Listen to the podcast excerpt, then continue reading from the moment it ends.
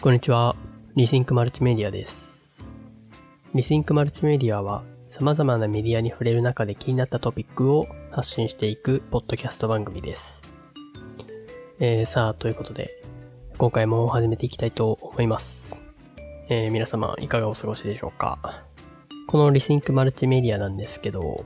最近より本格的に自分の活動を開始したいということで、今まで自分が管理していたサイトがあるのですが、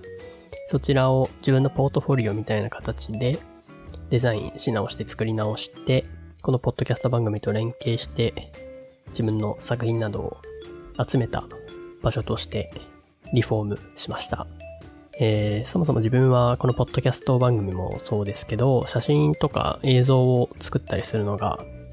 好きで、まあ、趣味でやっているんですけど、まあ、せっかくならそういった自分が今まで作ってきた作品を分かりやすいようにポートフォリオとしてまとめておいておこうかなっていうふうに思いました。でそもそもやっぱり、まあ、そういう写真とか映像を仕事にしている方々っていうのは当たり前のように自分のポートフォリオサイトを持っていてそこで今まで自分が制作してきた作品をえ良い感じにまとめてそこ経由で仕事をもらおうみたいなことをしているのが一般的かなというふうに思っていて、まあ自分も、まあそういうことをしたいなということを思っていたりもするので、まあ見習いという立場ではありますけど、自分で作ってみました。で、そうですね、このエピソードの説明のところに、そのサイトのリンクを貼っておこうかなっていうふうに思うので、ぜひよろしければ見ていただければなっていうふうに思います。で、その、えーサイトの中では、まあ、先ほども言ったように自分が撮ってきた写真であったり、動画であったり、ポッドキャストのエピソードであったり、あとブログを、えーこまめに書いて投稿しようかなっていうふうに思っています。個人的には割といい感じのデザインに作ることができたので、良かったかなというふうに思っていますね。はい。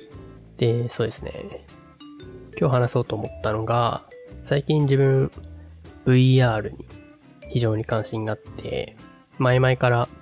ヘッドマウントディスプレイが欲しいなっていうふうに思っていたんですけど、満を持してついに購入いたしました。自分が買ったのは、Oculus というところが出している Oculus Quest 2です。 Oculus Quest 2は2020年10月13日に発売が開始したもので、えー従来のヘッドマウントディスプレイよりも比較的お手頃な価格だったということで、えー日本国内でも広く認知度を高めて買われたという方も多いのかなというふうに思います。この Oculus というところが出しているヘッドマウントディスプレイは、ラインナップとしては、えー今現在は2つあって、自分が購入した Quest 2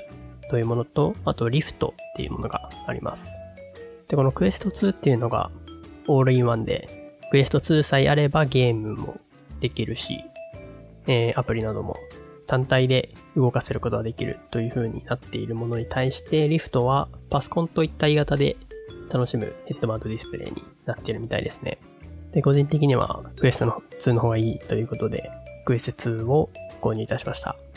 でヘッドマウントディスプレイで何ができるかっていうと、まあ、いわゆる VR っていうものを楽しむことができて、VR の中で何ができるかというと、例えばゲームっていうと、自分がやったのは、えっと、ビームセーバーっていうゲームなんですけど、えっと、映像の中で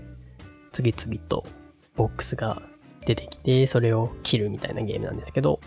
まあ、そういう感じで、本当に目の前すべてが画面みたいな形で、没入、没入感がある形でゲームを楽しむことができますね。であとやっぱりそういう没入感を、没入感を持って映画とかも楽しむことができます。で、自分はとても感動したのが、360度の映像を見るという体験ですね。YouTube なんかで個人が撮影したのかちょっとわかんないんですけど、そういう360度動画をたくさん作ってあげている方がいて、そういうのを見ると、例えばなんか、えー北極付近、グリーンランド付近の映像を自分が飛行機に乗って飛んでいるみたいな形で景色を楽しむことができたりだとか、あと水中の中をそういったカメラで360度カメラで撮影して、えー、それを自分がまさにその場にいるような形でその映像を楽しむことができるみたいなコンテンツがあって、まあ、まだまだたくさんあると思うので、今後そういったものを楽しんでいきたいなっていうふうに思っていますね。自分が VR に興味を持ったのは数年前だったんですけど、まあその時は本当に漠然として単純に目の前が全て画面みたいなディスプレイでみたいな形でいろいろな映像とかを楽しむことができるっていうようなイメージしか持っていなかったんですけど実際に製品となったものを自分で買って楽しんでみると本当にこのクエスト2がいろいろとよくできてるなっていうことを思いましたね。まずその、やっぱり VR, VR で何かコンテンツを楽しもうとなると、その現実世界で、例えば近くに机があるのにそっちの方に行っちゃって、ぶつかってしまうみたいな危険性があると思うんですけど、その、ガーディアンっていう仕組みがクエスト、クエスト2にはあって、そのあらかじめ自分がこの範囲でしかゲームでは動きませんみたいなことを指定するんですよね。で、そうすると、例えばその範囲をゲームで遊んでる時に出ようとなったら、その画面の中で空間的にここ、これより先には行ったら危険ですよみたいな、えー、表示がされて、まあそういう工夫とかもあるな、あるのがいいなっていうのと、あとはやっぱりコントローラーが非常によくできていて、その両手にコンテロコントローラーを持って、いろいろなアクションをするわけですけど、例えば、物を握るみたいなアクションだとか、その人差し指だけを指してボタンを押すみたいなアクションとか、あとはシューティングゲームとかで、えー、ボタンを押して球を撃つみたいなアクションとかも可能ですし、あとはやっぱり剣を持ってそれを振り回すみたいなこともできますよね。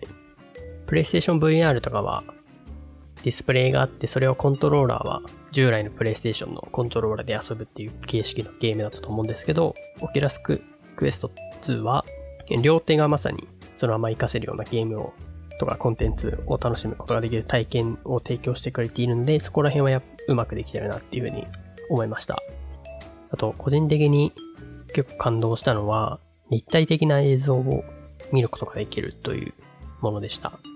ヘッドマウントディスプレイには、えー、中に2つのディス小さなディスプレイがあって、それを、えー、両目で近くで見ることによって映像を、えー、見ることができるんですけど、その現実空間上では、両目を使って立体的に位置関係とかを認識しているわけですけど、まあ、そういったものをディスプレイの中で再現して、本当に映像として立体的なものを見せるっていうものがありました。で、それは、まあ、解像度がやっぱりヘッドマウントディスプレイってまだまだ低いなっていう印象はあるんですけど、本当に目の前に物や人があるような感覚を味わうことができたんで、すごいなっていうふうに思いましたね。まあ、ただ、結構やっぱり酔うっていうのは、まだ慣れてないのもあると思うんですけど、あって、その VR チャットっていうオキュラスの中では有名なアプリがあるんですけど、そのアプリではアバター、自分のアバターが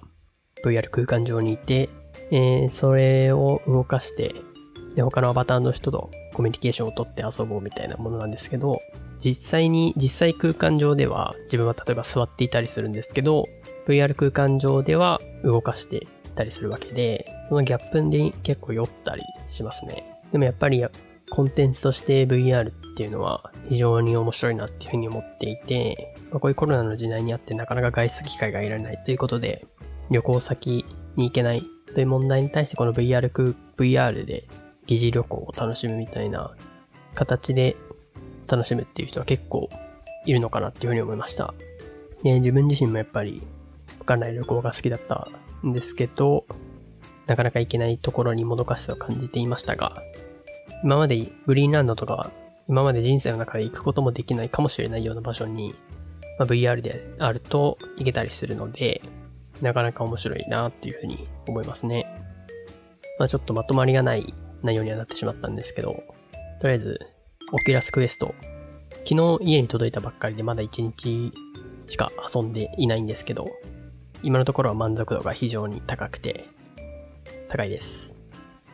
今後いろいろとアプリを触っていくなりして、また発見とかがあったら、このポッドキャストの中でも、え、共有していきたいなっていうふうに思っています。で、冒頭でも触れたんですけど、自分は割といろいろとコンテンツを作るのが好きで、写真とか映像、あとこのポッドキャストもそうなんですけど、将来的には VR 空間、